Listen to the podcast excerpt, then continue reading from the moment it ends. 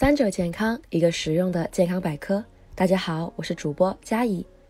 最近社交平台上关于散装卫生巾的话题，再次将卫生巾带进了大家的视线中。话题下评论迅速分成两派：三无产品不卫生，买了是对自己的不负责；生活的难处带来了月经贫困。拨开种种争议，这背后隐藏的其实是大家对不同卫生产品的认知缺乏。以及大家较少关注到的月经教育问题。中国女性平均月经初潮年龄是十三岁，平均绝经年龄是四十九岁。健康女性起码有几十年需要与月经相伴，而对不少女性来说，月经一直是件麻烦事儿。除了花费大，月经期间还可能带来各种身体上的不适，譬如腹痛、情绪波动、乳房胀痛、胃口不好。注意力不集中等等，严重的痛经使得不少女性甚至无法参与正常活动，她们不得不卧床休息，加上止疼药才能度过这个难熬的周期。可以说，每个月总有那么一段时间，女性得一边忍受着疼痛流血，一边还损失金钱。作为女性每个月的必需品，卫生巾其实并不算便宜。根据相关厂商透露。一片优质的卫生巾成本大约在两毛五到三毛，但经过流水线加工，最终消费的价格是一片一点二到一点五元。每个月女性在卫生巾上的花费基本上百，根据每个女性体质的不同，有的女性花费甚至更多。但对于贫困的女孩子而言，不能及时更换卫生巾，生理期间的卫生不到位，而患上相关妇科疾病的问题也急需关注。卫生巾与女性私处直接接触，如果使用劣质卫生巾，不仅容易造成过敏，还可能导致女性外阴红肿瘙痒。而且吸附经血的卫生巾更是培养细菌的温床，不及时更换，容易患上阴道炎、宫颈炎、子宫内膜炎等妇科疾病。如今有哪些卫生产品可供女性选择？大家又应该怎么正确使用呢？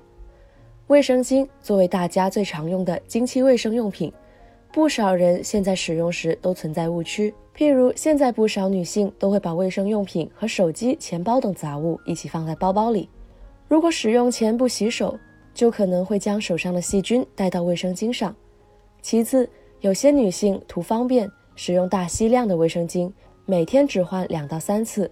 可如果你长时间使用同一片卫生巾，细菌容易滋生。引起妇科疾病，相关专家建议，卫生巾最好两到四小时更换一次。此外，卫生巾跟食品一样有使用期限，如果超过使用期限，也无法得到无菌保障。相比卫生巾，现在也有不少人使用卫生棉条，它表面看着小巧，实际上是一大块棉高度浓缩而成，所以吸收能力较强。而且，卫生棉条相较于卫生巾更方便，使用它。夏天游泳，冬天泡温泉都不在话下，只要放对位置，发生侧漏的几率也比较小。但如果你属于量大的类型，还是建议搭配护垫一块使用。可能有人会问，听说卫生棉条会损伤处女膜，还可能引起休克。一般处女膜是环形开孔，而且很有弹性，棉条的直径一般不超过一点五厘米，通过不成问题。可如果你实在用着不舒服，也可以更换别的产品。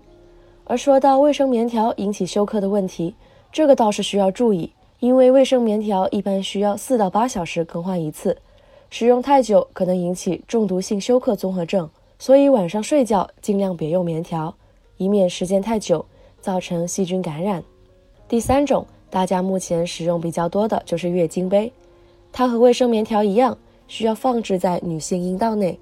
但它不像卫生棉条那样吸附经血，而是将经血收集到杯内，取出来后再倒掉。需要注意的是，月经杯最多在身体内放置十二小时。如果经期血量较大，一天取出清空两到四次也就够了。可能这里也有人会问，使用月经杯会不会有异物感？可以跟大家科普，女性阴道内部的后三分之二是几乎没有神经分布的，也就是说，如果你放对了地方。基本是没有异物感的。月经期卫生产品的选用需要根据自己的实际情况来决定。这次散装卫生巾冲上热搜，以往这在不少人的认知中是羞耻的问题，如今能引起一番争议，其实也并非一件坏事。希望这次的讨论能让大家认识到，月经的正确教育不应该仅仅止步于女性，帮助曾经不理解的男性认识月经，也是这次话题的重点。今天的节目也差不多了，我们下期再见吧。